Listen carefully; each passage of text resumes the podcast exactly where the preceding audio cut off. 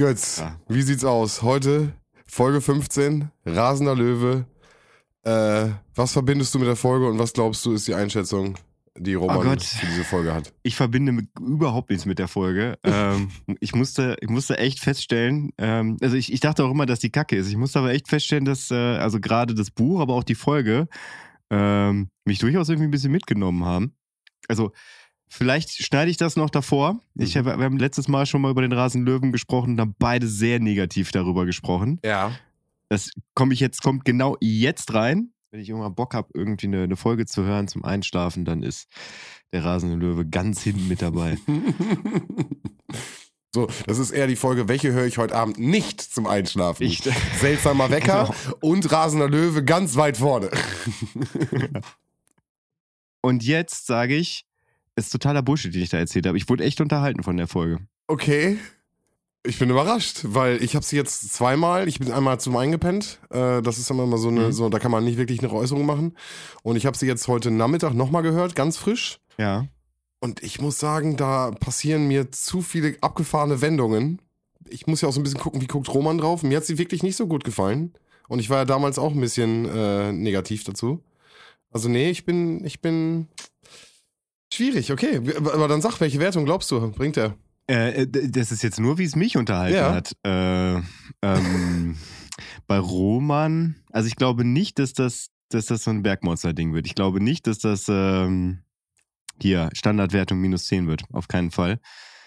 Ich, ich glaube, das wird eine Standardwertung. Das wird eine Standardwertung. Ja. Da glaube ich nicht.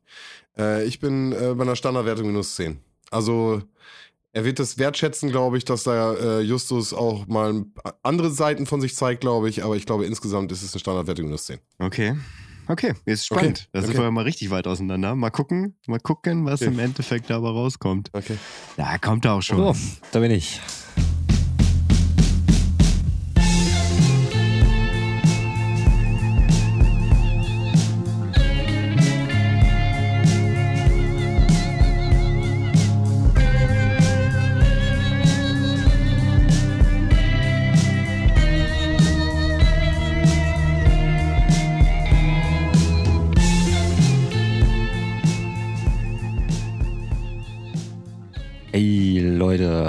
Herzlich willkommen zu einer neuen Spezialfolge, die drei Fragezeichen. Und ich kann euch so viel schon mal vorab sagen, ihr wisst bestimmt alle noch letzte Mal, ne? Die Schmach mit dem Bergmonster, so hieß, äh, glaube ich, die Folge auch von den drei Fragezeichen, wo einfach kein Bergmonster aufgetaucht ist. Heute, so viel nehme ich vorweg, die Folge heißt, es ist übrigens Folge 15, und der rasende Löwe.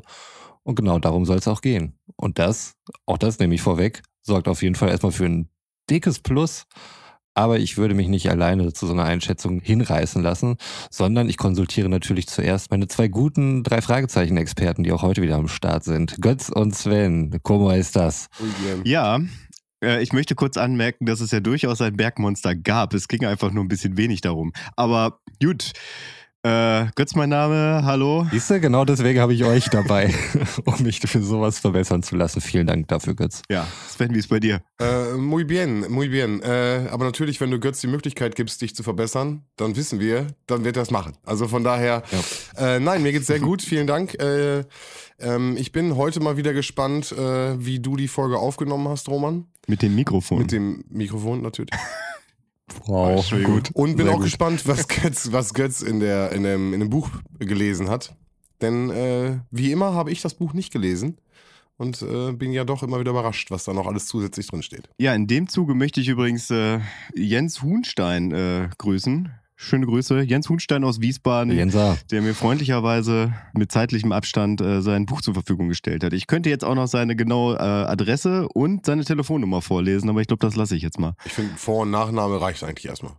ja, das ist schon ganz gut. Im Sinne der DSGVO ist das schon ein ganz ordentliches Pfund, das du hier reinhaust. Ja, ich, ich, ich schätze mal, dass er nicht mehr äh, an der Adresse äh, anzutreffen ist. Vielleicht auch ey, keiner in der lass Stadt wohnt, aber komm. Da haben wir auch schon wieder Okay. den nächsten Auftrag für die Rechercheabteilung. Finde Wir Jens. fahren da vorbei. Welch- Okay, jetzt, jetzt müssen wir das Bundesland. Ist es noch, ist es noch in unserem Bundes Ja. Bundesland? Kommen wir da schnell hin? Ich habe Götz? doch gerade schon Wies, ich hab doch schon Ach, Wiesbaden, Wiesbaden hat gesagt. auch schon gesagt. Ach so. Okay, okay. Nee. Also wenn du das hier hörst, Jensa, die Folge ist nur für dich. Okay. Da, darf, ich, darf ich noch kurz, äh, bevor wir hier starten, ähm, aus, aus dem Buch zitieren. Ein Satz, den ich sehr schön fand. Das hängt davon ab, Sir, wie viel die Entfernung beträgt. Bei angemessenem Abstand zwischen beiden Seiten und genügend Vorsichtsmaßnahmen würde ich sagen, dass wir ihnen recht unbefangen gegenübertreten. Mhm. Da musste ich an die Folge mit dem Gespensterschloss denken. Damit auch diesmal wieder äh, das Gespensterschloss in dieser Folge vertreten ist. Können wir es nicht Und einfach zu den sterben Hardfacts. lassen? Oh, Roman. Oh. Aber wenn es mich immer so anspringt. Naja, okay.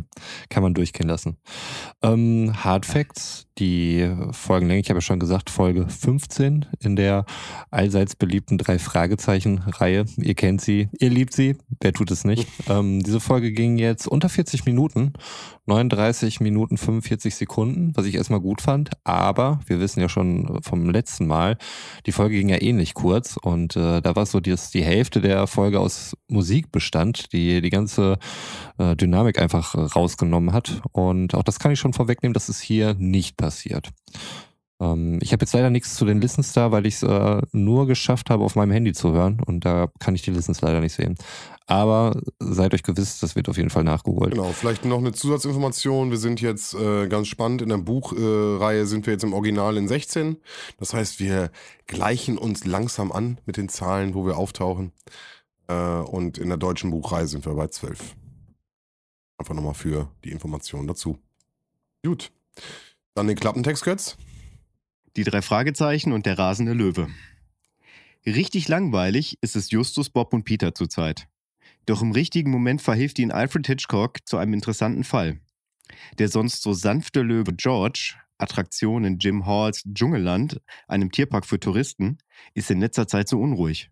Besonders nachts. Und nicht nur George, sondern auch ein Gorilla und sogar ein schwarzer Panther streifen hier plötzlich frei herum. Da kann einem schon etwas mulmig werden. Wer könnte Interesse daran haben, wilde Tiere aus ihrem Käfig zu lassen? Und warum sind Eisenstäbe aus der Trödelhandlung von Just Onkel auf einmal so gefragt? Was haben Diamanten mit der ganzen Geschichte zu tun? Außerdem müssen Just, Bob und Peter noch so seltsame Typen wie Hank Murphy, Dopsy und Olsen auf die Schliche kommen und dabei geraten sie prompt in Lebensgefahr. Denn mit wilden Tieren und Diamantenschmugglern ist nicht zu spaßen. Da habe ich direkt mal eine Frage zu. In diesem Klappentext, den ich gerade vorgelesen habe, tritt ein Tier auf, was im Hörspiel nicht vorkommt, und eine Person auf, die im Hörspiel nicht vorkommt. Ist der Klappentext eins zu eins so bei der Kassette? Scheiße, jetzt habe ich einmal nicht mitgelesen, Götz. Sekunde. Äh, Hank Murphy und Olsen stehen beide drauf. Nee, aber Dopsy ist doch noch zwischen. Hank Murphy, Dopsy und Olsen. nee, nee, Dopsy steht hier nicht mit drauf. Und den schwarzen Panther. Mm, Gorilla und sogar ein schwarzer Panther, ja? Sch Oh, äh, okay. schleifen hier plötzlich frei herum. Der, Schla der schwarze Panther ja, äh, Dopsy nicht. Okay, der schwarze Panther, soweit ich das gehört habe, tritt, tritt, kommt im Hörspiel auch nicht zum, zum Auftritt. Also, Ich habe schon gedacht, ich habe schon wieder eine Figur wieder völlig verpennt. Oder ich dachte, Dopsy wäre jetzt irgendwie nur ein Spitzname für einen der, der anderen Protagonisten, die ja zumindest ähnlich geklungen hätten. nee. Sonst lese ich ja immer mit. Und jetzt einmal nicht mitgelesen. Schon direkt verteilt. Sorry. Ja, ich, ich lese die vorher ja tatsächlich. Also den Klappentext lese ich vorher nicht, das lese ich ja immer mit euch zusammen. Mhm. Und da ist es mir dann wirklich aufgefallen, weil das so die, die zwei Sachen sind, wo, die mir direkt ins Auge gesprungen sind, die, die im Buch halt sind, die im Hörspiel ausgelassen wurden, die jetzt auch nicht so relevant sind. Beziehungsweise das mit dem Panther, und da komme ich noch zu, ist halt, ich glaube, einfach äh, wurde damals gesagt, ist auch zu brutal fürs Hörspiel. Okay, Aber da später mehr. gut. Dann bin ich gespannt. Ja, dann fangen wir mal an. Fangen wir mal an. Übrigens, als ich die Folge gehört habe, ähm, ist mir erst relativ viel zu spät aufgefallen, dass ich das Album auf Shuffle gehört habe. Deswegen musste ich nochmal von neuem beginnen. So viel zu meiner Hörkompetenz bezüglich dieser Reihe. Gut. Aber das passiert mir auch ganz häufig, äh, jetzt nicht zwingend bei den drei Fragezeichen, da bin ich firm, aber bei anderen Hörspielen, dass mir erst relativ spät auffällt, dass das überhaupt gar keinen Sinn ergibt, was ich gerade mache. Und dass die, dass die ganzen Charaktere und, und Situationen alle total hin und her springen. Ja, also von daher, es passiert nicht nur dir, auch, Auch erfahrenen Hörspielhörern. bin ich auch bei dir und das ist der Witz. Ich glaube, genauso fühlt ein Roman sich. Weißt du, dann ist der Moment so, hä, wer ist denn der Charakter? Habe ich jetzt nicht zugehört Folge. so? Und dann merkst du so, weil du bist bei 40, hast aber erstmal so drei, vier Dinger erst gehört. So, auf jeden äh, ist, ist mir auch schon passiert. Alles gut, Roman. Okay. Cool. Cool. Dann lass uns doch mal starten. Also, die Folge beginnt bei äh, Herrn Hitchcock im Vorzimmer, würde ich sagen. Und eine, wie heißt die Mrs.? Ich habe hier Laser stehen, aber das kann unmöglich stimmen. Larsen. Ähm, Larsen. Ah, okay, das Larsen, könnte, genau, genau. Die tauchte tatsächlich im Buch bei äh, beim Gespensterschloss auch schon auf. aber im, aus dem Hörspiel kennen wir sie noch nicht, oder? Nein, die kennen, nee, genau, genau, genau. Die war die, die damals dafür gesorgt hat, dass, dass äh, Justus, Bob und Peter nicht so einfach äh, zum Mr. Hitchcock vordringen konnten, weil sie die nämlich noch aus der Schule kannten und die, die drei quasi hasst, kann man nicht sagen, aber schon eine Abneigung gegen die hat. Was man da jetzt nicht so Überhaupt raushört. nicht. Und auch hier, hier taucht sie auch auf. Ähm, das hört man hier oder kann man im Buch auch nicht mehr rauslesen. Also das Ja. ist nicht irgendwie ein Übersetzungsfehler im Buch. Okay, ich dachte äh, wirklich, ich hätte die irgendwie schon mal verpasst, weil ich finde, sie wird relativ kalt eingeführt. Also es wird jetzt auch nicht gesagt, dass sie irgendwie die Sekretärin ist oder Vorzimmerdame oder was auch immer. Ähm, man schließt es dann halt aus dem Kontext, äh, weil sie halt die Jungs zu, zu ähm, Hitchcock führt. Ähm, aber okay, Genau. dann war es nicht mein Fort. Das finde ich gut. Okay, Hm. ähm, also Hitchcock hat sie wohl ähm, explizit angefragt und äh, er fragt sie noch, ob sie das äh, Dschungelland kennen würden. Ähm, Jim Hall sei da wohl der Besitzer und ähm, das ist, ähm, ja, ich weiß nicht, so eine Art Wildpark oder so, kann man sagen, wo halt viele wilde Tiere und so weiter hat. Und äh, von Zeit zu Zeit vermietet er wohl auch mal Tiere für Filme. Und ähm, da ist es wohl auch im Moment soweit, dass er einen Löwen dann eben in einem Film zur Verfügung gestellt hat, den Dreharbeiten. Und äh, der Löwe neigt wohl zu Wutanfällen, äh, wie es dann heißt. Die Jungs sollen das mal klären, wo ich auch dachte, okay, das ist irgendwie ganz schön gemein. Also warum schickt man drei Kinder? Ich meine, okay, wir wissen alle, ne, Bieters Vater war Tierfilmer und äh, er kann das sicherlich äh, irgendwie wuppen. Aber trotzdem finde ich es ein bisschen sehr viel Urvertrauen, irgendwie die drei Jungs dorthin zu schicken, um sich um einen wild gewordenen Löwen zu kümmern, während das nicht mal der Typ offensichtlich in den Griff kriegt, der so eine ganze äh, Ranch hat. Ich habe hier übrigens gerade nochmal nachgelesen. Also im Buch wird Miss Larsen namentlich überhaupt nicht erwähnt. Das äh, wundert mich jetzt gerade. Also die wird halt nur im, äh, im, äh, im Gespensterschloss halt erwähnt im Buch. Keine Ahnung, Aber äh, die jetzt da dann. was jetzt auch nochmal zu, den, zu dem Löwen, wo die da stehen gelassen werden und dann Justus den, den Satz droppt, ich glaube, der Typ kommt nicht wieder. Also, weißt du, das ist so, also man stellt die drei Jungs dahin, ihr macht das, Jungs, und dann so geht so einer weg. Ja, ich glaube, den sehen wir nicht mehr wieder. Und dann kommt ja schon die Situation, dass der Löwe immer näher kommt. Und äh, ja, also das fand ich schon so, es war ein bisschen komisch. Ist im Buch aber ähnlich, aber äh, aus anderen Gründen als im Hörspiel. Okay, erzähl, warum? Aber da kommen wir ja gleich erst Okay. Na gut. Ja. Weil hier ist es dann bereits so weit, dass ähm, Patrick sie dann nach äh, Chadwick fährt. Das ist wohl der Ort, in dem dieser Wildpark steht. Und ähm, dort unterhalten sie sich auch im Auto darüber, auch über diese ganze Sache mit dem Löwen und so weiter. Aber die gehen einfach mal davon aus, dass Hitchcock sie nicht in Gefahr bringen würde. Und deswegen alles cool. Ähm, dort angekommen suchen sie nach Mr. Hall, den sie dann auch vermeintlich finden. Ähm, sie zeigen ihm halt ihre Visitenkarte mit den drei Fragezeichen. Er fragt auch nach der Bedeutung der Fragezeichen. Alles soweit normal. Ähm, er war halt interessiert, nicht übermäßig beeindruckt, aber es war ihm auch nicht scheißegal. Ähm, ganz normale Reaktion. Ähm, dann gehen sie zusammen äh, zum Löwen durch den Dschungelpfad und ähm, dort fällt auch dieser Satz, es sei ungewöhnlich für einen Löwen, dass er so nervös ist. Was ich auch ein bisschen merkwürdig finde, dass es nicht äh, häufiger der Fall ist, wenn, wenn Löwen irgendwie allgemein eingesperrt sind und dann vielleicht auch noch äh, zu Filmsets ähm, geschafft werden, obwohl sie sowas halt sonst nie tun und dann halt mit irgendwelchen Leuten drehen sollen. Ein bisschen Nervosität. Also jeder, der mal irgendwie vor der Kamera stand, weiß, wie nervös man werden kann. Ich weiß nicht, wie Löwen drauf reagieren, aber äh, so ungewöhnlich fände ich es vielleicht nicht, dass der dann irgendwie mal ein bisschen loco wird. Mhm. Ja, wobei er nicht weiß, dass da eine Kamera steht, aber.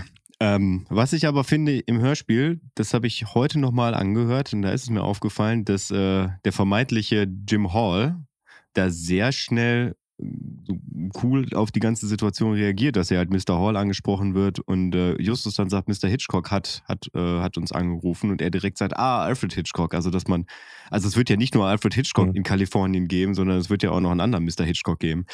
Dass man da direkt drauf kam, das, das ist mir aufgefallen. Und im Buch wird das halt so, äh, ist er halt viel begriffsstutziger. Also er, er fühlt sich erst ertappt und checkt dann irgendwann, ah, die halten mich für Jim Hall und, äh, und spielt dann erst quasi den Jim Hall und wird dann ein bisschen selbstsicherer bei der ganzen Sache. Okay, ja, klingt für mich auch tatsächlich glaubwürdiger, als es hier im, im Hörspiel passiert ist. Ähm, ich habe das dann gar nicht mehr so eine Rückschau gehabt, aber ähm, als ich dann drüber nachgedacht hatte, als es dann aufgelöst worden ist, ähm, dachte ich mir auch, da konnte man irgendwie gar nicht von ausgehen, weil der da so mitgespielt hat, als hätte er es irgendwie gewusst, dass die Jungs kommen oder so. Ähm, das ist vielleicht noch eine Erklärung. Ja, aber das ist halt, also kann man auch sagen, also der hat einfach, der Sprecher hat die, äh, die Person halt ein bisschen anders Mhm. interpretiert. Ja. Mit, mit, mit mehr mit selbstsicherem Verhalten. Ich finde es okay. Also das kann man so durchgehen, Nein, aber im Buch gut. ist es halt, äh, der Unterschied ist mir aufgefallen. Mhm. Also ich bin mal sowieso gespannt, inwieweit jetzt das oder wie stark das Buch hier abweichen wird. Ähm, Gerade zum Ende hin, meinst du, ne? Nee, allgemein jetzt einfach nur wegen der, wegen der Laufzeit. Also eigentlich nur wegen den 39 Minuten. Ich hatte jetzt, kann ich vielleicht vorab schon sagen, jetzt nicht das Gefühl, dass mir irgendwas Wesentliches gefehlt hat. Ähm, Okay.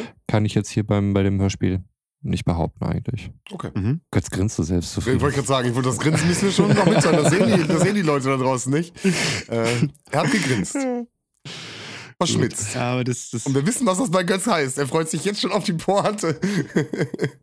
okay. Nee, eig- eigentlich gar nicht. Es Okay, geht, okay. Geht, geht mehr um, um das. Äh, achso, die Zuhörer wissen das ja schon. Es geht mehr ums Vorgespräch. Äh, Roman weiß das noch nicht, aber ja, deswegen grinse ich. Aber ich habe eine Tendenz, Deswegen. weil ich jetzt auch so ein kleiner Superdetektiv bin, der äh, Gesichts-, Mimik und so weiter lesen kann. Also, ja, aber du weißt ja nicht, auf welchem. Egal. Egal. Alles gut, weiter. Das stimmt. Aber das war so viel Zufriedenheit da drin. Mal gucken. Ähm, Gott. Also sie sind äh, bei dem Löwen und äh, der vermeintliche Mr. Hall äh, lässt sie dort allein bei dem Löwen. Ähm, der Löwe kommt dann halt auch. Das ist äh, die Situation, die Sven eben angesprochen hatte, mit dem äh, bemerkenswerten Satz dann eben.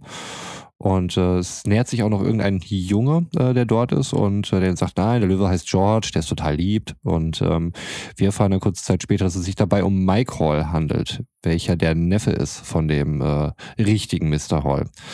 Äh, da erfahren sie nämlich dann auch von dem Mike, dass es nicht Mr. Hall war, den sie gefunden habe, weil ähm, Mr. Hall wohl gerade irgendwo anders ist, außer Haus. Äh, er konnte es nicht gewesen sein. Und schlussfolgert, dass es äh, sich dabei um Hank Murphy handelte, der dort wohl als Tierpfleger gearbeitet hatte und gefeuert wurde, weil er zu oft betrunken war. Ähm, da habe ich mich gefragt, ähm, also es heißt ja nicht, weil er betrunken war, sondern weil er zu oft betrunken war. Und welche Toleranzgrenzen gelten wohl so für Tierpfleger bezüglich äh, Alkoholismus bei der Arbeit? Das ist eine Rechercheaufgabe, das sollst du uns damit sagen. ich wüsste nicht. Da müsste ich Interviews mit tausenden von Tierpflegern führen. Und ich glaube nicht, dass ich das im Moment hinkriege. Okay, okay. Ja, aber das ist, das ist doch genau das, was du gelernt hast als Soziologe. Was ja, mit das stimmt. Tierpflegern Aber ich, ich arbeite ja nicht als Soziologe. ähm, von daher ist das schwierig.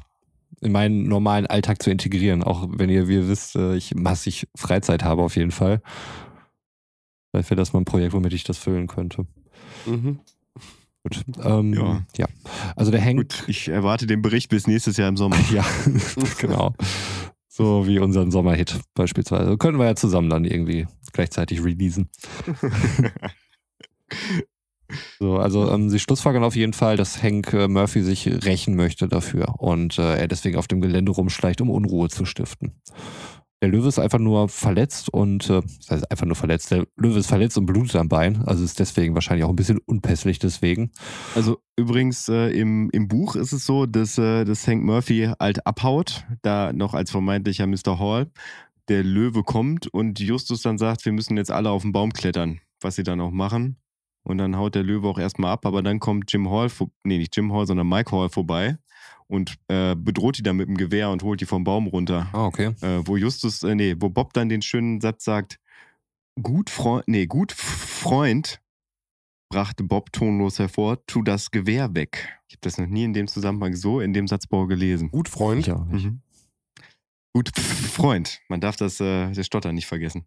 Ja, egal. Auf jeden Fall, äh, dann, dann kommen sie halt ins Gespräch, dann kommt halt irgendwie alles raus, dann kommt George halt wieder zurück. Ähm, Mike versucht den halt zu besänftigen, merkt irgendwann, oh fuck, da reichen meine Skills dann doch nicht für aus und dann haben sie ein Riesenproblem und dann kommt auf einmal äh, der echte Jim Hall um die Ecke und wirkt halt beruhigend auf den, auf den Löwen.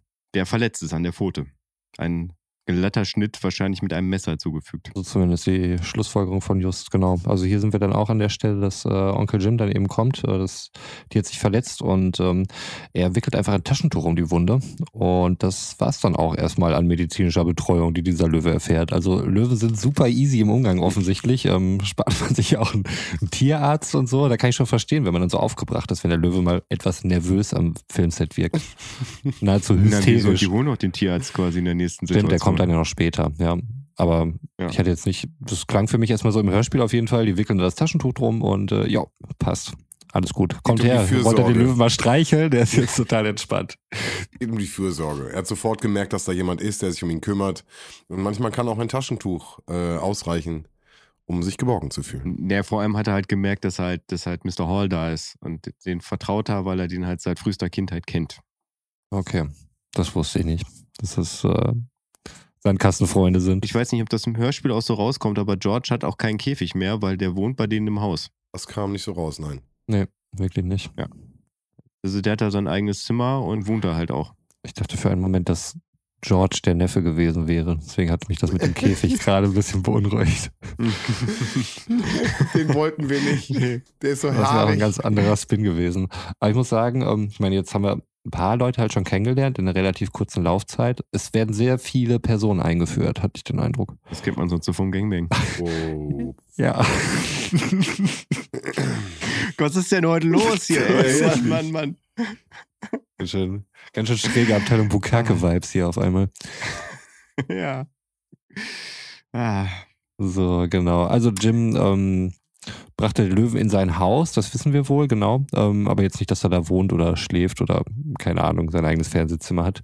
Und äh, dort rufen sie Doc Dawson, den Tierarzt. Als du eben was von, von Doxy oder Dorsey oder sowas gesagt hast, oder Dopsy, dachte ich erst, das wäre ein Spitzname für Doc Dawson gewesen oder so. nee, also ich weiß nicht, ob ich jetzt schon äh, so viel von der, nee, ich- so viel nehme ich gar nicht davon weg. Äh, Dopsy ist der Typ, der eingestellt wurde, also beziehungsweise von Doc Dawson vermittelt wurde und dann von, von Jim Hall eingestellt wurde als Ersatz für Hank Murphy. Also für den Mann, der jetzt gerade Ah, eingeführt okay. worden ist. Genau, aber den gibt's halt im Hörspiel nicht und der ist prinzipiell, ich finde, der ist nicht relevant für die Geschichte. Also es macht im Buch, hat, macht, macht der Sinn und an einigen Stellen sorgt er halt auch für Spannung, aber ich finde, man braucht ihn nicht, um, um die Geschichte halt zu erzählen.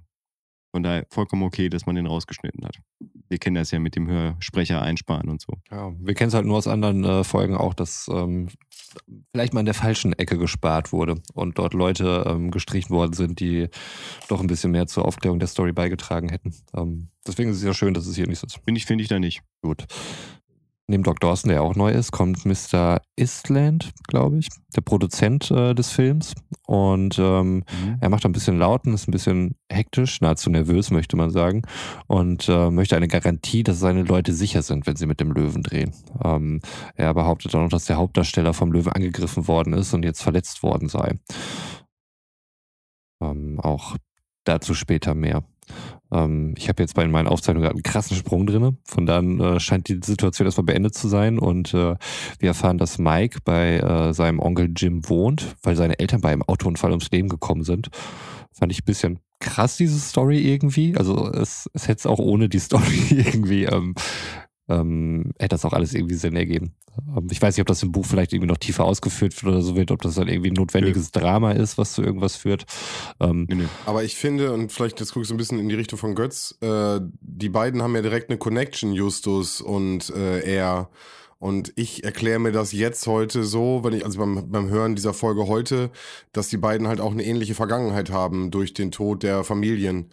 Und ähm, genau, das kam mir, also es kam mir sehr interessant vor, dass er äh, mit Justus einfach sofort eine, so eine Connection hatte. Ja, das, das kann durchaus sein, so, weil ähm, wir haben das ja schon mal gespoilert hier auch on air äh, für Roman, dass, ähm, dass Justus Eltern halt verstorben sind. Ähm, auch auf ähnliche Art und Weise, nur dass es halt kein, äh, kein Autounfall war, glaube ich. Sie, war auf, sie waren auf Reisen zusammen. Ja. Ich, ich war gerade beim Flugzeugabsturz, aber irgendwie, ich glaube, nee, ich glaube, es war. Egal, das wird auf jeden Fall in der späteren Folge auch nochmal thematisiert, äh, die ich dann wohl nochmal nachhören muss. Äh, ja, und das kann durchaus sein, so dass, dass sich Justus da dann äh, direkt verbunden gefühlt hat. Weil das ist ja auch der Grund, warum er bei seinem Onkel und seiner Tante wohnt. War das leere Grab, glaube ich, ne? Genau. Äh, genau, da wird explizit nochmal auf den Tod eingegangen und da wird das Ganze auch nochmal besprochen. Ich hatte nur das Gefühl, dass die beiden sehr schnell connected sind und hatte das Gefühl, Ja. dass diese, dieses Ereignis vielleicht auch einfach auch eine, eine Verbindung herstellen, auch für den, für den, für die Zuhörer und die Zuhörerinnen herstellen soll. Die aber, wenn sie in der richtigen Reihenfolge Das nicht hören, wissen. das noch nicht wissen, ne? Gut. Ja. Ähm, neben Jim, äh, Jim hat noch einen Bruder, Karl, ähm, also der andere Onkel von Mike quasi. Ihr hört's wirklich, es werden wahnsinnig viele Personen in kurzer Zeit eingeführt. Herr. Kerl, stimmt, ich habe ja auch Kerl stehen. Ich dachte, ich hätte nur ein R von mir verschluckt und unsauber geschrieben. Dann nehmen wir ihn Kerl. Möglicherweise gibt's im Buch noch einen anderen Onkel, der Karl heißt. Das weiß ich nicht. Nein. Okay. Ähm, Kerl ist auf jeden Fall Großwildjäger und Naturforscher in Afrika und er schickt Jim äh, auch mal regelmäßig die Tiere da für seinen Zoo oder wie auch immer man das Ganze dort nennt. Jim musste im Übrigen 50.000 Dollar Kaution stellen, ähm, um gegen Schäden abgesichert zu sein. Also während dieser Dreharbeiten da jetzt. Ähm, und um dieses Geld aufzutreiben, hat er wohl das Dschungelland äh, irgendwie belastet. Und äh, für Jim steht deswegen halt wahnsinnig viel aus dem Weg äh, auf dem Spiel, äh, weshalb er natürlich ein sehr starkes Interesse daran hat, dass äh, der Löwe nicht mehr solche hysterischen Ausfälle während der Dreharbeiten bekommt. Und wir eben schon den Vorwurf erfahren haben, dass äh, der Löwe wohl den Hauptdarsteller angefallen haben soll. Mike hingegen glaubte nicht, dass George den Hauptdarsteller auf, angefallen hat. Ähm, die Boys sind sich da noch nicht so richtig sicher. Ähm, die liegen ein bisschen also, Uneinig. kann, kann schon sein. Kann, könnte aber auch schon sein. So. Wir sind zurück am Schrottplatz. Ähm, dort müssen sie aushelfen. Äh, Onkel Titus ist irgendwie nicht da und ich glaube Tante Mathilda auch nicht. Ähm, auf jeden Fall scheinen sie erstmal alleine zu sein und müssen halt ein bisschen was machen. Äh, dort kommen. Äh, meckert Tante Mathilda dann nicht erstmal direkt rum, dass, äh, dass ein Haufen Eisenstangen gekauft wurden und äh, Justus nicht da gewesen ist und sie die Jungs, um das Ganze auf den, auf den Wagen zu packen äh, und sie dann sagt so, ich muss jetzt weg, passt mal hier auf dem Schrottplatz auf, aber dass sie erstmal angefressen war, dass, dass sie halt den ganzen Vormittag weg waren und niemand zum Arbeiten da war. Oder Ich glaube nur zum Da Arbeiten, aber die, die Stangen hat Justus doch schon am Vortag oder irgendwann aufgeladen, oder? Oder war das dann erst?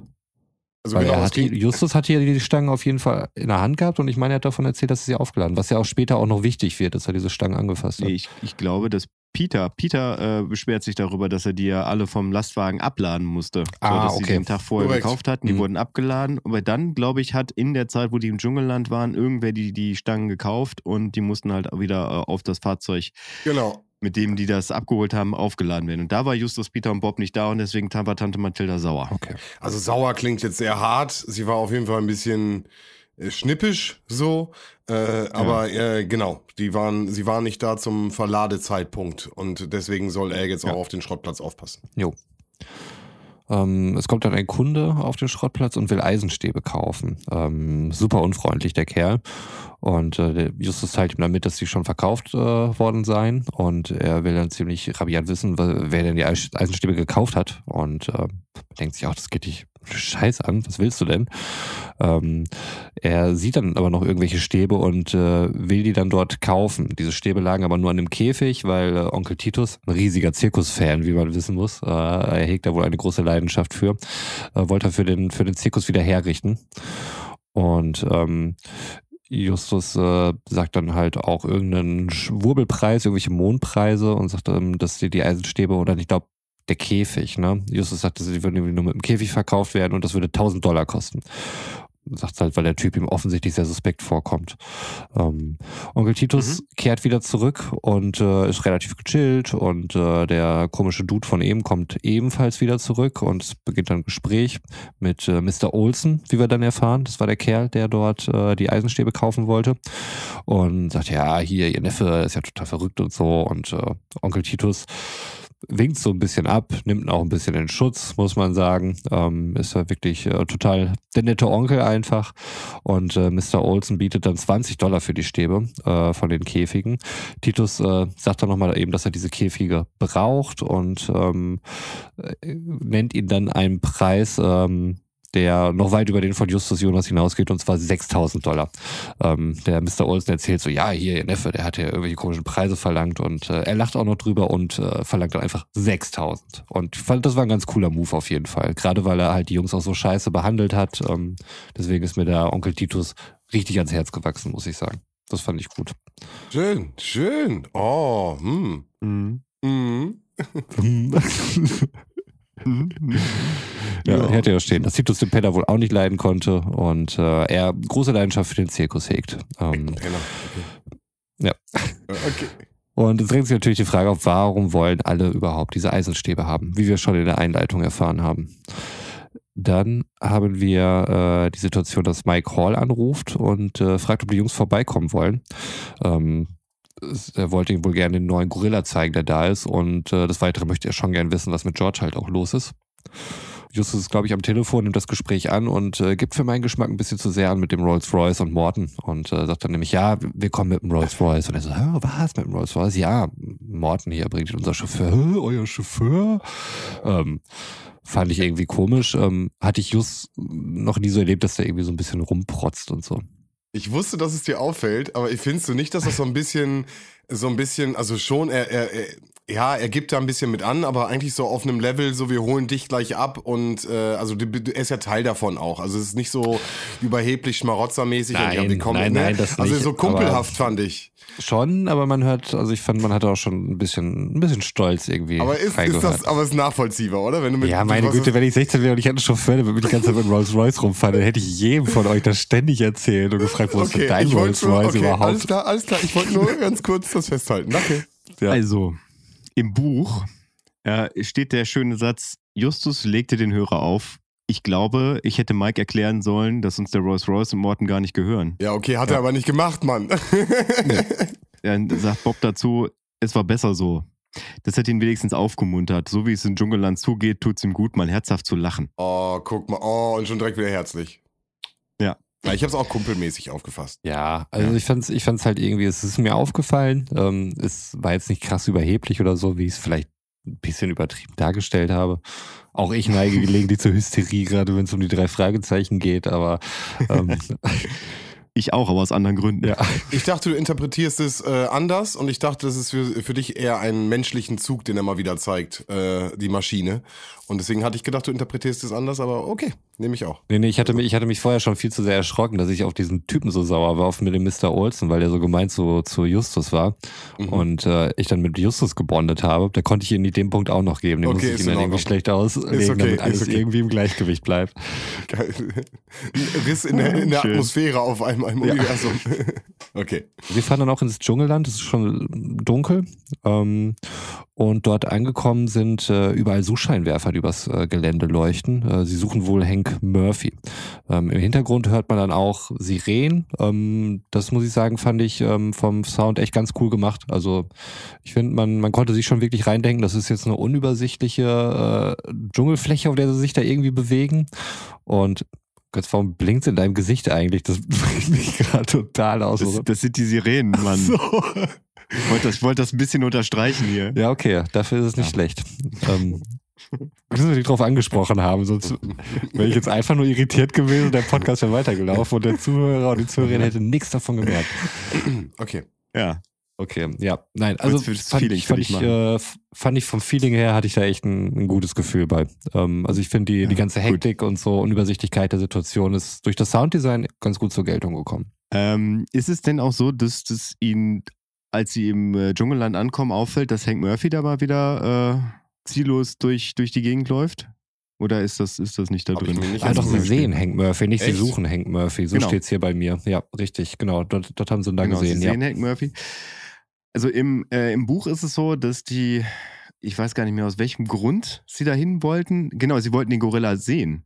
Ja. Genau, also es, es kam ein neuer Gorilla da an und dann hat Peter, glaube ich, Hank Murphy gesehen, wie er halt so einmal quer über die Straße rannte und dann sind sie ausgestiegen.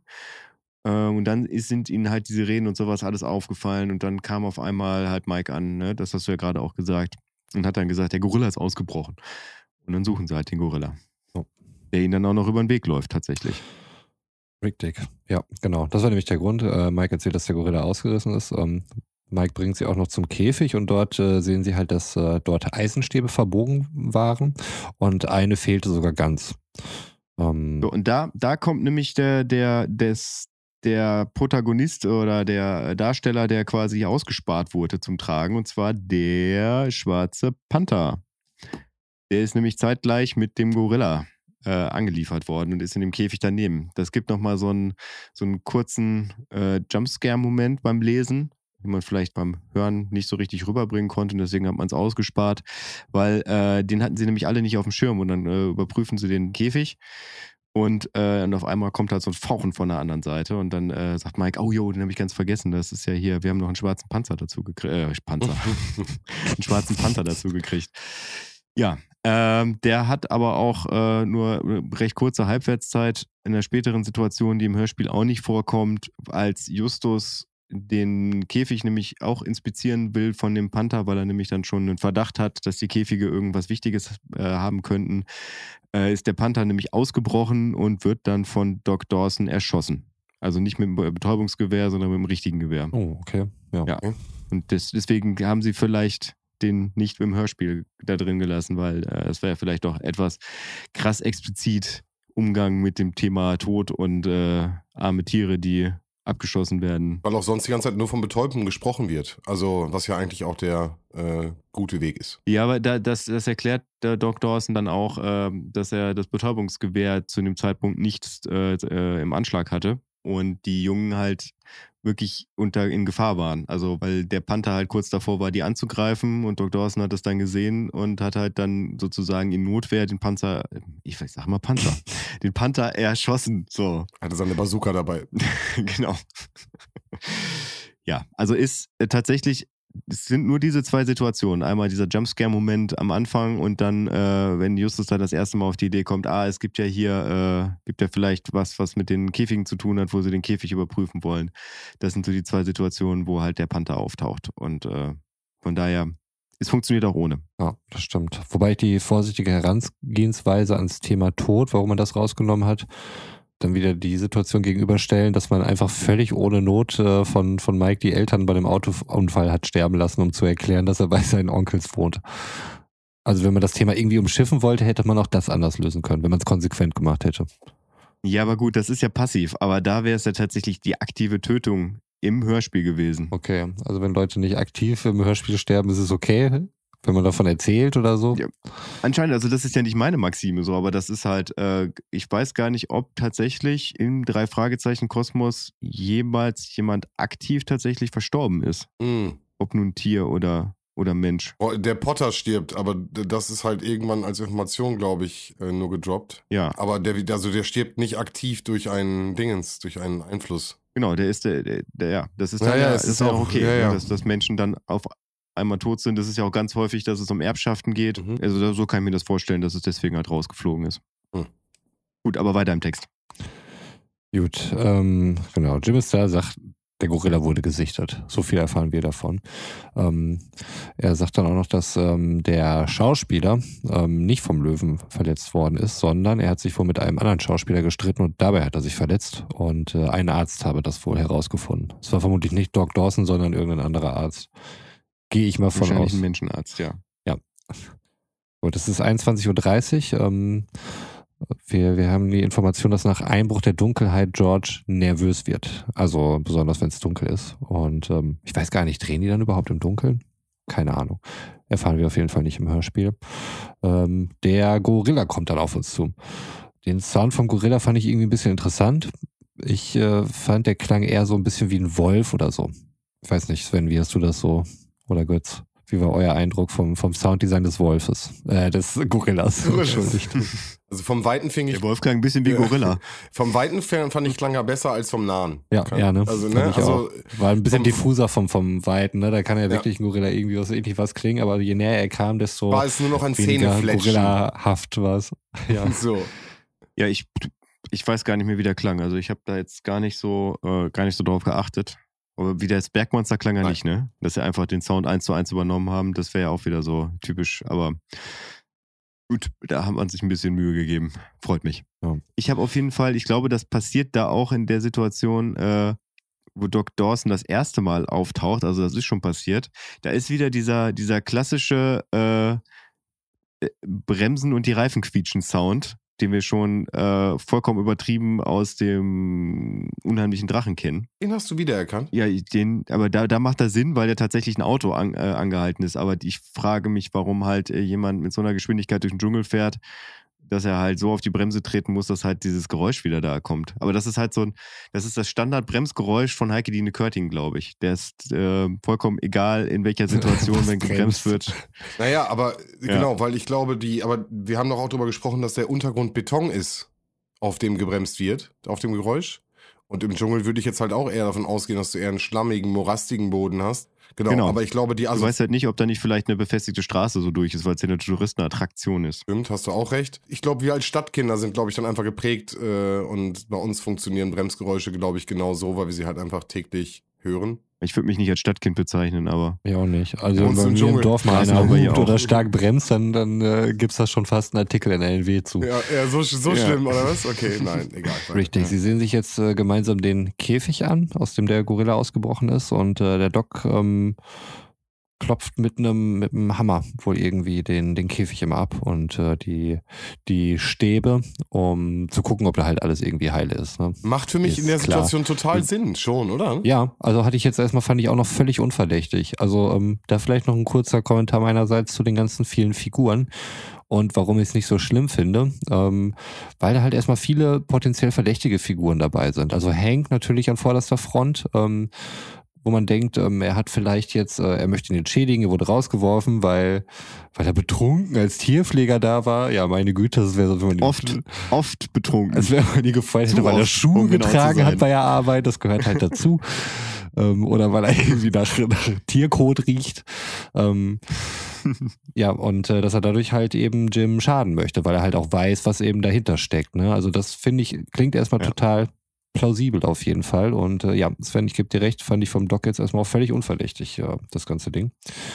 Wir sehen den unfreundlichen Dude vom Platz wieder, vom Schrottplatz, der mit einem Walkie-Talkie dann irgendwie am Sprechen ist. Das ist ein Nussknackergesicht. Mit Nussknackergesicht, genau. Äh, so wird er häufiger bezeichnet. Ähm, deswegen haben sie dann wahrscheinlich auch direkt wiedererkannt.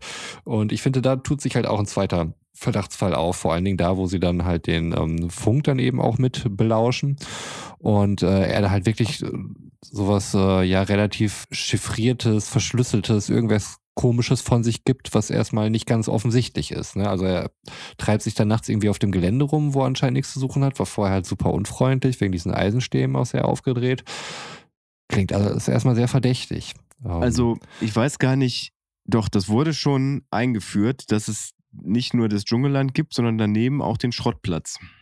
Da gibt es nämlich dann so ein komisches Geräusch, wo Peter dann, glaube ich, fragt, was ist das denn? Und Mike sagt, ach, ey, macht euch da nichts, macht euch da keine Gedanken drum, das ist die Schrottpresse vom Schrottplatz Mhm. nebenan. Ja, Und in dem. Buch wird auch explizit gesagt, dass, äh, dass sich das Nussknackergesicht auf dem Schrottplatz fortbewegt und ein Walkie-Talkie in der Hand hat. Ich weiß nicht, ob das im Hörspiel dann auch benannt wurde. Das muss ich sagen, hat mich, hat mich total verwirrt dann auch im weiteren Verlauf des Hörspiels, diese Schrottpresse, weil ich habe mir vorgestellt, dass sie da jetzt irgendwo auf dieser, auf diesem Wildgelände da irgendwie rumsteht. Aber so eine Schrottpresse steht ja sicherlich halt auch auf dem Schrottplatz von, von Justus und manchmal war es mir nicht ganz klar, welche Location jetzt damit gemeint worden ist. Das ist äh, der Schrottplatz, der quasi direkt neben dem Dschungelland ist. Also das, die haben einfach nichts miteinander zu tun. Das ist einfach das Gelände des Schrottplatzes ist einfach direkt neben dem Wald. Da ist ein Zaun zwischen und äh, damit ist es getrennt. Und das wird ja nachher noch interessant. Ich weiß nicht, ob das im Hörspiel jetzt auch so benannt wurde, dass sie Georges Käfig, als, als sie George dann nach Hause geholt haben, also dass, das, äh, dass er bei Jim Hall im, im, äh, im Haus wohnen durfte, haben sie den Käfig einfach über, über, die, äh, über den Zaun geworfen weil die sich dachten, ja, die können, die können den ja schon verwerten. Und es, es kommt nachher noch zu einer Situation im Buch, die äh, im Hörspiel nicht benannt wurde, wo es wirklich auch lebensgefährlich für Justus Bock und Peter wird. Äh, die Szene spielt halt auf dem Schrottplatz. Da würde ich dann zu späterer Stunde oder späterer Minute, ich hoffe ja nicht, dass es hier noch Stunden dauert, äh, nochmal alle. reingerätschen. In der nächsten Woche hören Sie. Ja. Teil 2, Teil 3 und 4. ja. Okay, als sie auf jeden Fall den, äh, den Funk ablauschen, ähm, hören sie auch wieder von, von einem kleinen Dicken redet, der was wissen könnte, offensichtlich Justus. Und äh, ich weiß Ja, nicht, ob ich es richtig gehört Dicken vom Trödelladen oder was auch immer. Also Ja. es ist sehr explizit, dass er Justus ja, meint. genau. Und äh, ich glaube, er hat dann irgendwas von Code gesagt statt Code. Kann das sein oder hat er irgendwas anderes gesagt? Ich fand es auf jeden Fall irgendwie befremdlich. Boah, weiß ich jetzt nicht, habe ich nicht drauf geachtet. Ist auch nicht so drauf geachtet. Also er sagt Docs Code, also er sagt ja verschiedene Codewörter sozusagen. Hm, Äh, aber ob er jetzt Code oder Code sagt, das habe ich jetzt nicht wahrgenommen. naja, müssen wir nochmal reinhören. Ab Teil 29 geht's auf jeden Fall los. Da habe ich einen kleinen Break eingelegt, kurz vor meinen Notizen. Ähm, er sieht dann halt dann auch die, die Jungs, die dann flüchten. Und ähm, ich fand es dann irgendwie ein bisschen witzig, dass sie äh, wohl während der Flucht zu Mike noch sagten, ja, bis morgen.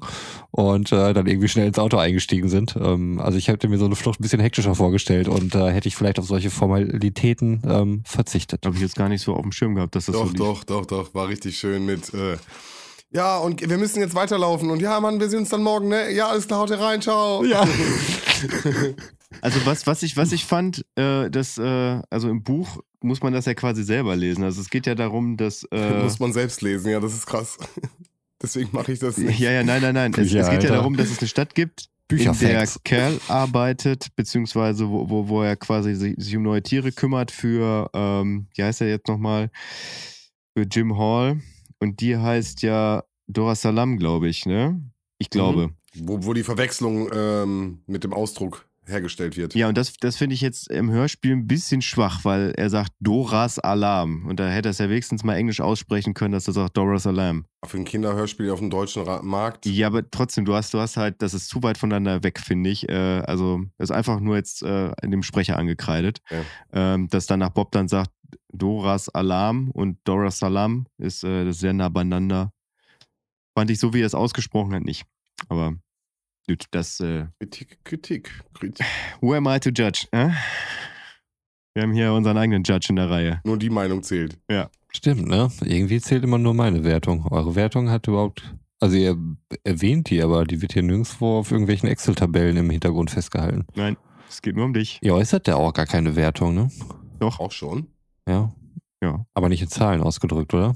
Doch. Auch das. Mit- Jedes Mal. Muss ich mir nochmal alle anhören, die Folgen. ja, also auf jeden Fall, als sie sich dann äh, verabschiedet haben, ähm, ganz freundlich sind sie dann auch bei Morten in Sicherheit, der sie auch nach Hause fährt. Wir sind zurück in der Zentrale. Olsen hat irgendwas von, also ähm, das, was für ein Gesicht war es nochmal? Nussknacker-Gesicht. Nussknackergesicht, genau. Olsen hat irgendwie von 600.000 Dollar geredet äh, am, am Telefon, unter anderem neben diesen ganzen komischen Kodierung. Ähm, und Bob findet raus, dass es sich dabei um Diamanten handelt. Weiß gar nicht mehr genau, wie er es rausgefunden hat, ob es über diese ganze Afrika-Connection und sowas gewesen ist. Ich glaube, das war's. Ähm, auf jeden Fall hat das da so ein bisschen relativ clever hergeleitet. Afrika Hall habe ich ihn genannt, ähm, weil ich den Vornamen vergessen habe von dem Hall, also der, der Bruder von den Halls, auf jeden Fall der Herr. Afrika Hall. ähm, der mit K, mit C. Achso, nee, ich hatte nur den Nachnamen. Äh, Hall, Hall, Call, Call Hall. Cal Hall. Was ist auch für ein, also tatsächlich, also wer nennt sein Kind dann Cal, wenn es Hall heißt? Cal Hall. Cal Cal, Hall. Kellogg's. Ähm, ja, also Muss ich gerade auch vermutlich dran denken, aber egal. ja, macht er das dann halt eben Ja. über die Tiere, dass er dann halt mit einschmuggelt. So, Olsen hat, boah, das, äh, ach so, nee, das hat nur kodiert am am Walkie-Talkie gesprochen, das wissen wir alle schon. Und äh, die Jungs versuchen das jetzt eben zu entschlüsseln. Und Justus nimmt äh, bei der Flucht eine Stange mit. Ah, okay. Das wissen wir das, Finn? Ja, Wussten das wir das? wir. Ist eine Stange? Ja. Ah, okay. Und die liegt Du da so rum Ich und er greift nicht. die so und äh, ist mehr so eine äh, ja, langweilige Nebentat, die er macht. Also er sagt im Auto ja auch, ich weiß gar nicht, warum ich die Stange jetzt dabei habe. Und wo Bob dann sagte, wahrscheinlich wolltest du ihm damit einen über die Rübe ziehen oder Stimmt, der ja, ja, immer ist. richtig. Okay, Ja. genau. Nee, wobei ich die Assoziation mit dem, äh, ich, man hätte auch sagen können, für unseren Käfig, wir haben ja so viele Stangen, wir brauchen ja immer welche. Das Gespräch hatten wir ja schon vor ein paar wenigen Minuten und da hätte man das auch für mitnehmen können, ne? Ja, wobei es, ist- es ist halt wichtig, dass Justus dieses Ding Mhm. in der Hand hat, weil das Gewicht gleich eine Rolle spielt. Ja, also George Käfig war auf dem Schrottplatz, die Diamanten vermutlich in den Stangen versteckt und äh, Jim Hall hat den Käfig aber weggeworfen. So sagen es meine Notizen. Das ist korrekt. Das ist die Szenerie, die Götz eben beschrieben hat, dass er die anscheinend den Käfig Okay. einfach über den, über den Zaun geworfen haben. Okay, genau, genau. Aber das wird so explizit nicht gesagt. Also der, der Käfig ist Mhm. da. Ob die den jetzt irgendwie äh, heimlich entsorgt haben und äh, ein äh, Recycle-Umwelt-Mistake da jetzt aufgedeckt wurde, weiß ich nicht. Aber ja, also prinzipiell geht es darum. Hm, ja. Okay, sind wieder zurück auf dem Schrottplatz und suchen auf jeden Fall diesen Käfig. Ähm, Justus hat äh, den, den Stab, den er dann irgendwie mitgenommen hat, den Eisenstab, in die Werkstatt gelegt und da kommt er halt eben drauf, dass der ja viel leichter war. Ähm, oder Justus kommt drauf, dass, dass er viel leichter war als die anderen Stäbe, die da so rumfliegen. Und äh, dieser Eisenstab ist allerdings weg.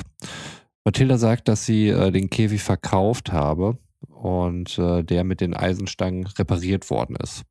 Dann sagt sie auch noch, äh, ob sie wüsste, wer den gekauft hätte und so. Und dieses ja, so Jim Hall hat den Käfig gekauft. Und ähm, dem Moment denken wir, also doch Jim Hall.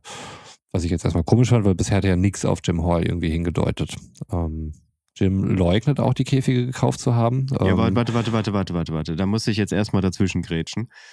Da gehen sie nämlich zurück ins Dschungelland. Ich war gerade irritiert, weil die haben den, den, den Stab doch jetzt erst mit nach Hause genommen. Äh, die müssen doch nochmal irgendwie ins, da muss es, da muss die Situation vorher gewesen sein, weil die müssen noch einmal im Dschungelland gewesen sein. Da muss Bob, äh, nee, Justus aufgefallen sein, dass der Stab viel leichter war als die anderen. Dann gehen sie zurück und dann fällt ihnen halt auf, das Ding ist nicht da und Tante Mathilda sagt, haben wir verkauft an Jim Hall.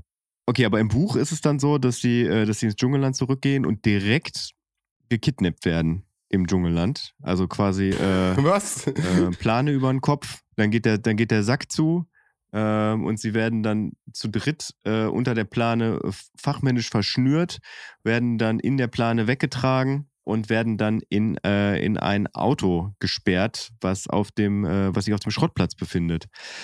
Dann ist es aber so, dass äh, da wir da von einem Schrottplatz reden und da auch eine riesengroße Schrottpresse ist, dass dann auf einmal der Kran exakt dieses Auto, in was sie eingesperrt wurden, dann hochhebt und äh, sich, äh, sich der Kran Richtung Schrottpresse bewegt und die drei Jungs halt so gut verschnürt sind, dass sie da nicht rauskommen.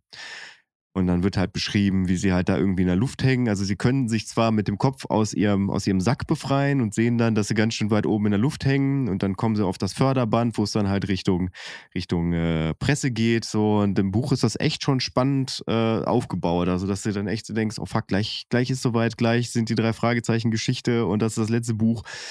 Und dann kommt auf einmal Nussknackergesicht und sein Partner, mit dem er da am äh, Walkie-Talkie gesprochen hat, der, glaube ich, im Hörspiel nie so explizit auftaucht, kommt dann vorbei und rettet sie quasi in letzter Sekunde aus dem Auto. Haut dann aber relativ schnell wieder ab, und äh, lässt, die, lässt die Jungs halt noch mit mehr Fragezeichen da, wobei Justus dann weiß, okay, der kann es auf jeden Fall nicht gewesen sein, äh, weil der hat uns ja gerettet. Mehr als drei? Mehr als drei? Fragezeichen. Bezogen auf den Fragezeichen. Er lässt sie mit noch mehr Fla Fragezeichen zurück, hast du gesagt. Achso, ah, ja, ja, ja, oh Gott, ja, gut, Entschuldigung. Ich dachte, Ja. okay, wenn, wenn dumme dann Witze, dann offensichtlich nur äh, dumme Sexwitze. Ich verstehe Götz. Okay, fahr fort. Ja, krass, das haben ja komplett Äh. rausgelassen. Also ist ja gar Ja. nichts. Genau, das haben die komplett rausgelassen. Damit hätte man durchaus die sechs Minuten füllen können, äh, die, die äh, Roman noch akzeptiert hätte bis zu 45. Ja, ja. Ja, und danach gehen sie dann halt zu, zu äh, Mr. Murphy äh, und konfrontieren ihn damit, dass er ja äh, so ein doppeltes Spiel gespielt hat. Und dann sind wir quasi wieder beim Hörspiel. Genau. Ja, krass, was da so passiert ist. Ähm, muss ich aber sagen, funktionierte auch ohne diesen Story-Arc, würde ich sagen. Also wäre jetzt irgendwie schön gewesen, gerade weil man zu Olsen dann irgendwie auch schon ein anderes Verhältnis gehabt hätte, aber es ist nicht schlimm nachher. Oder wie siehst du das, Sven? Ja, finde ich auch. Der Nussknacker wird halt anders äh, aufgeklärt am Ende, ne? Da wird dann irgendwie Ja. einfach durch die Polizei gesagt, das und das, so und so ist er. Und das ist für mich auch in Ordnung, weil er halt verdeckt die ganze Zeit unterwegs ist und halt dann eine Rolle spielt. Ja. Genau, okay. Ja, interessant auf jeden Fall.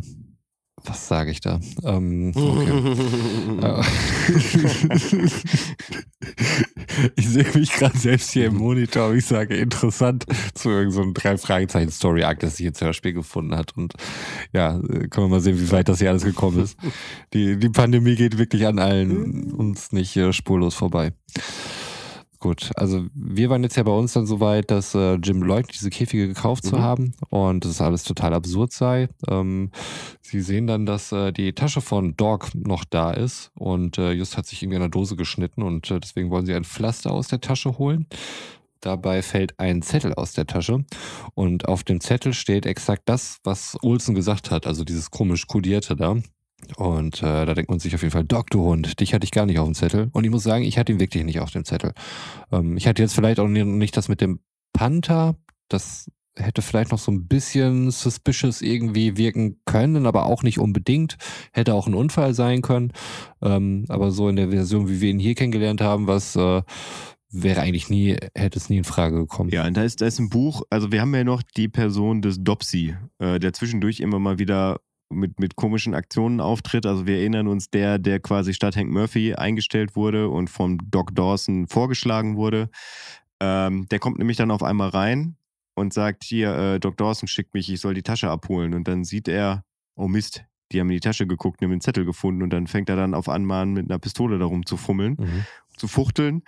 Und dann wird es mir wieder bedrohlich. Äh, die Situation wird dann dadurch entschärft, dass der dann einfach von George überrumpelt wird und dann quasi vom Löwen in den Schacht gehalten wird. Und äh, ist aber tatsächlich, ich habe das jetzt so runtergerattert, aber ist, ist so über anderthalb Seiten im Buch ähm, schon, schon spannend gemacht und äh, du weißt halt nicht, wie die Situation dann ausgeht. Und dann gehen sie halt zu Doc Dawson, was sie dann ja im Hörspiel auch machen. Genau, der hat nämlich die Käfige und versucht sie auseinanderzunehmen. Äh, Just nimmt sich dann den Hammer und erklärt ihm dann, dass diese Stäbe halt auch verschraubt sind und äh, sich deswegen dem Hammer nicht so gut entfernen lassen. Und äh, erzählt dann auch, dass zwei Stäbe davon hohl sind und deswegen halt auch das Ganze abklopfen. Und da fällt dann natürlich auch der ganze, der Groschen dann halt mhm. halt auch, ne, warum er da vorher so drauf gekloppt hat. Und äh, Justus hat offensichtlich den Code entschlüsselt, der auch auf dem Zettel stand und äh, findet folglich dann auch die Rohdiamanten, die dort in den Stangen drinne sind. Dog versucht dann zu fliehen und äh, es, er wird allerdings aufgehalten und zwar von der Zollfahndung, wie wir dann erst erfahren, der Nussknacker ist, mhm. der ihn aufhält. Und der sagt, ja, manchmal brauchst du halt irgendwie eine komische Tarnung, so eine Zollfahndung, ne? Ganz normales Zollfahnder-Business. äh, ich hatte eher gedacht, dass es ein bisschen beamtenlastiger ist, dieses Job Description. Aber gut, das ist halt das Amerika der 70er Jahre oder so, ne? Das waren andere Zeiten. Und wir erfahren hier auch noch, dass ähm, George sich an einer Dorne verletzt hat und nicht äh, böswillig verletzt worden ist. Hat zwar irgendwie, glaube ich, nichts weiter zu sagen, oder? Ja, doch, das äh, rehabilitiert ja äh, Hank Murphy ein bisschen. Mir ist nämlich übrigens auch gerade aufgefallen, dass äh, Dopsy äh, anscheinend der, äh, der Kompagnon von, äh, vom Nussknacker-Gesicht ist und der, von dem ich die ganze Zeit rede, den ich Dopsy genannt habe, Bo Jenkins heißt. Aber das, äh, das wollte ich mal kurz äh, verbessern. Hat man nicht schon mal einen Jenkins? gesehen. Jenkins? Wir hatten schon mal einen Jenkins. Hank Murphy, ja. Morton, Doc aber Dawson, Dopsy. Also jetzt nicht in dem Hörspiel, aber in irgendeinem anderen, in irgendeiner anderen Folge hatten wir auch schon mal ja, einen ja, Jenkins.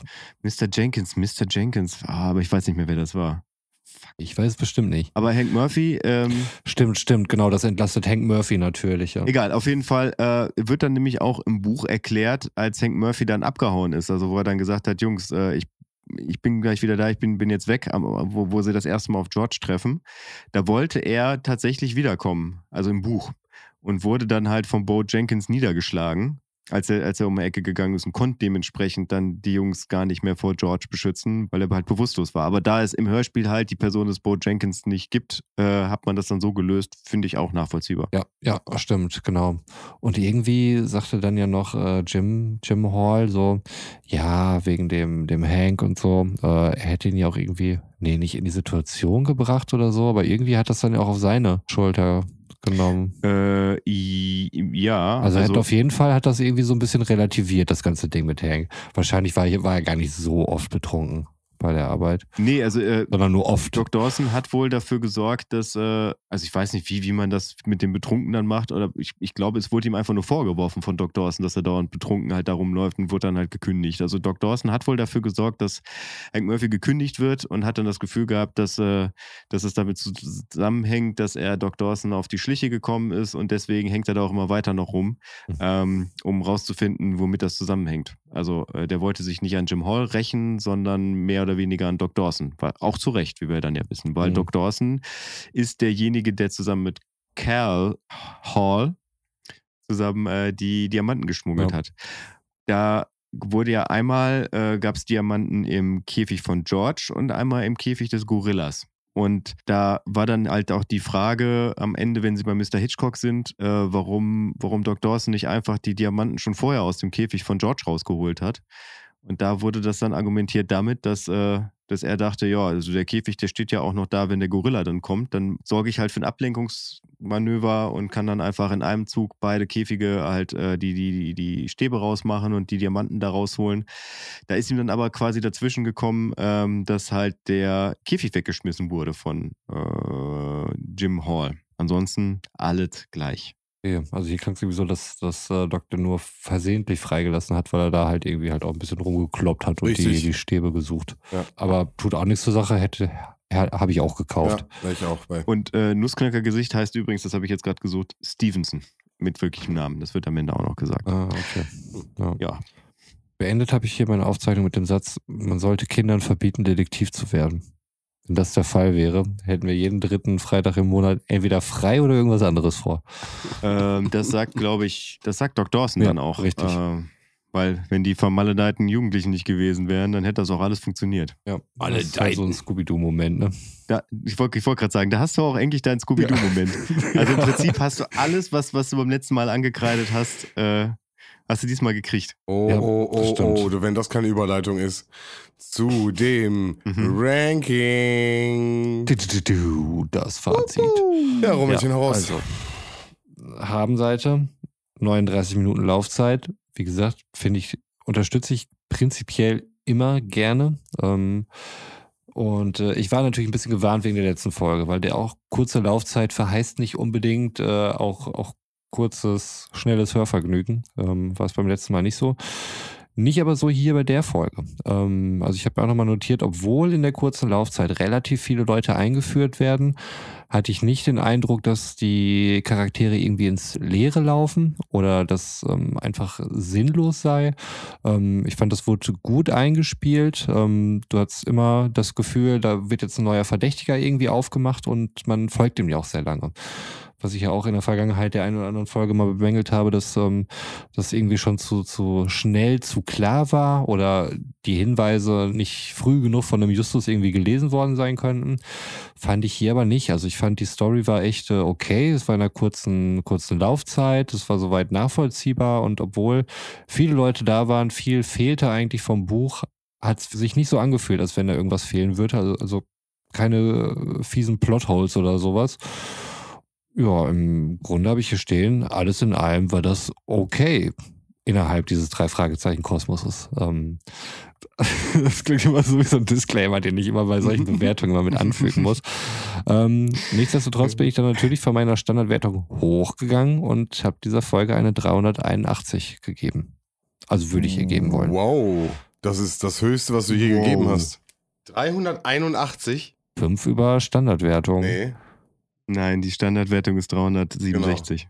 Dann habe ich 376. Entschuldigt, dann nehme ich alles zurück. Dann nehme ich die 367 plus 5 und dann haben wir immer noch eine solide 372. Okay, das heißt, sie reiht sich mit Folge 10 und Folge 8 auf die Top 3. Oh, wenn ihr das sagt, dann kann das sein. Entschuldigt bitte, dass ich euch hier erst noch die Gesichter habe entgleisen Also lassen. Ich habe einfach. 382 wäre jetzt Ich habe in einfach- meinem Buch zurückgeguckt. Ich hatte, ich, ich wusste, ich habe, ich vergesse immer wieder meine Standardwertung. Und äh, bevor ich dann jetzt irgendwie online gehe und gucke, wo dieses Excel-Dokument ist, in welchem Ordner, wo das drinne steht, gucke ich in meine Aufzeichnung und da ist mir wohl ein Typo passiert. Da habe ich 367 mit 376 durcheinander gebracht. Ja. Und da habe ich 376 als Standardwertung genommen. Also, sorry.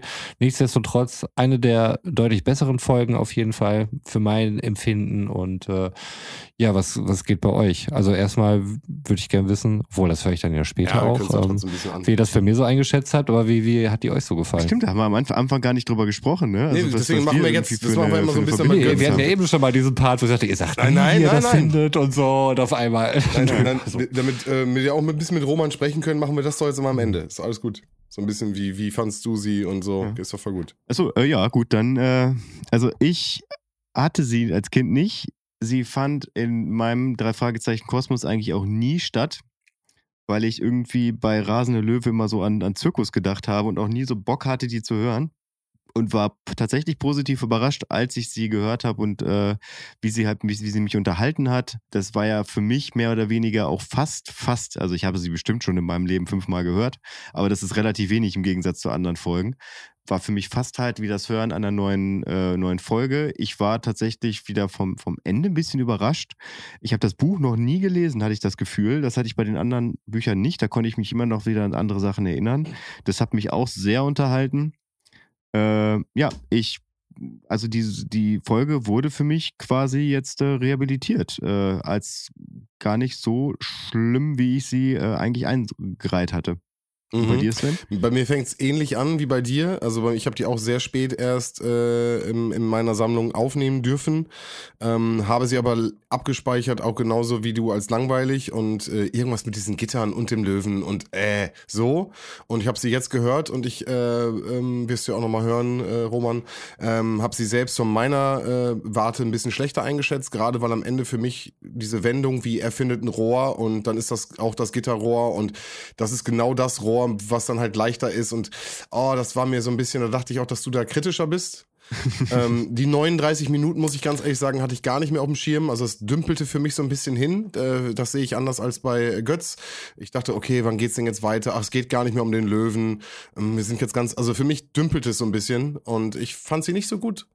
Und ähm, ja, Freue okay. mich aber, dass äh, sie dir anscheinend gefallen hat. Und wie gesagt, sie sich. Richtig geil. Die höre ich mir gleich erstmal noch in Dauerschleife. Ey, wie gesagt, sie, sie ist deine. ist, ist, sie ist, in deiner Top 3. Das muss man sich ganz kurz sagen. Ne? Also ähm, Folge ja. 15, Rasende Löwe, äh, ist damit in der Top 3 drin. Ja.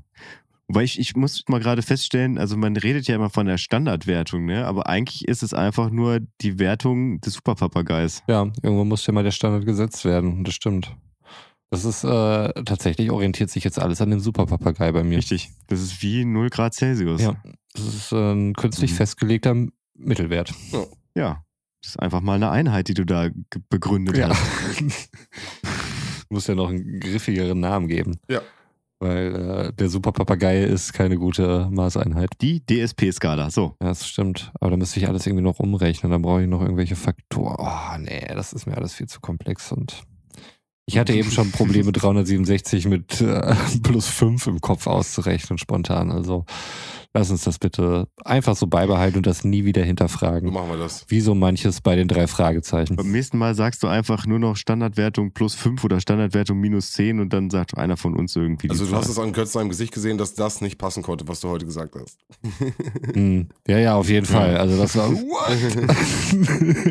da dachte ich mir auch, oh Gott, was habe ich denn gesagt? Ich dachte, ich wäre nur 5 drüber. Okay. Aber gut. gut. Supi. Ich bin trotzdem gespannt, was du nächste Woche sagst ähm, zu der Zauberspiegel. Ich hoffe, das ist erst nächsten Monat und nicht nächste Woche. Stimmt. Nächsten Monat. so, so schließt sich auch der Klugschisskreis. Ja. Ne? Von Götz zu mir über Sven. Ich wollte, hab's nicht hingekriegt. Alles klar. Okay, ich verabschiede mich, bin raus. Haut die rein. ciao, ciao. Ich auch, oh, wie ein Riesenspaß. Also der Spaß ist eigentlich nur mit euch darüber zu reden. Ähm, ansonsten war es ein Mittwoch, nee, ein Samstagmittag, den ich auch anders hätte verbringen können. Habe ich nicht, habe mir jetzt so eine Folge reingezogen, dafür keinen Mittagsschlaf gehalten. Kann ich nicht weiterempfehlen, auch wenn ich die Folge im Grunde empfehlenswert fand. Wie dem auch sei, freut mich, dass ihr reingeschaltet habe und es würde mich auch freuen, euch beim nächsten Mal wieder begrüßen zu dürfen. Also haut rein, ciao. Ja, und auch ich verabschiede mich aus diesem Podcast und äh, wünsche euch einen schönen guten Morgen, einen schönen guten Mittag, einen schönen guten Nachmittag, einen schönen guten Abend oder wie in meinem Fall gleich eine schöne gute Nacht. Und ja, ich freue mich tatsächlich auf, äh, auf nächsten Monat. Der Zauberspiegel ist ein guter Spiegel. Und damit gute Nacht.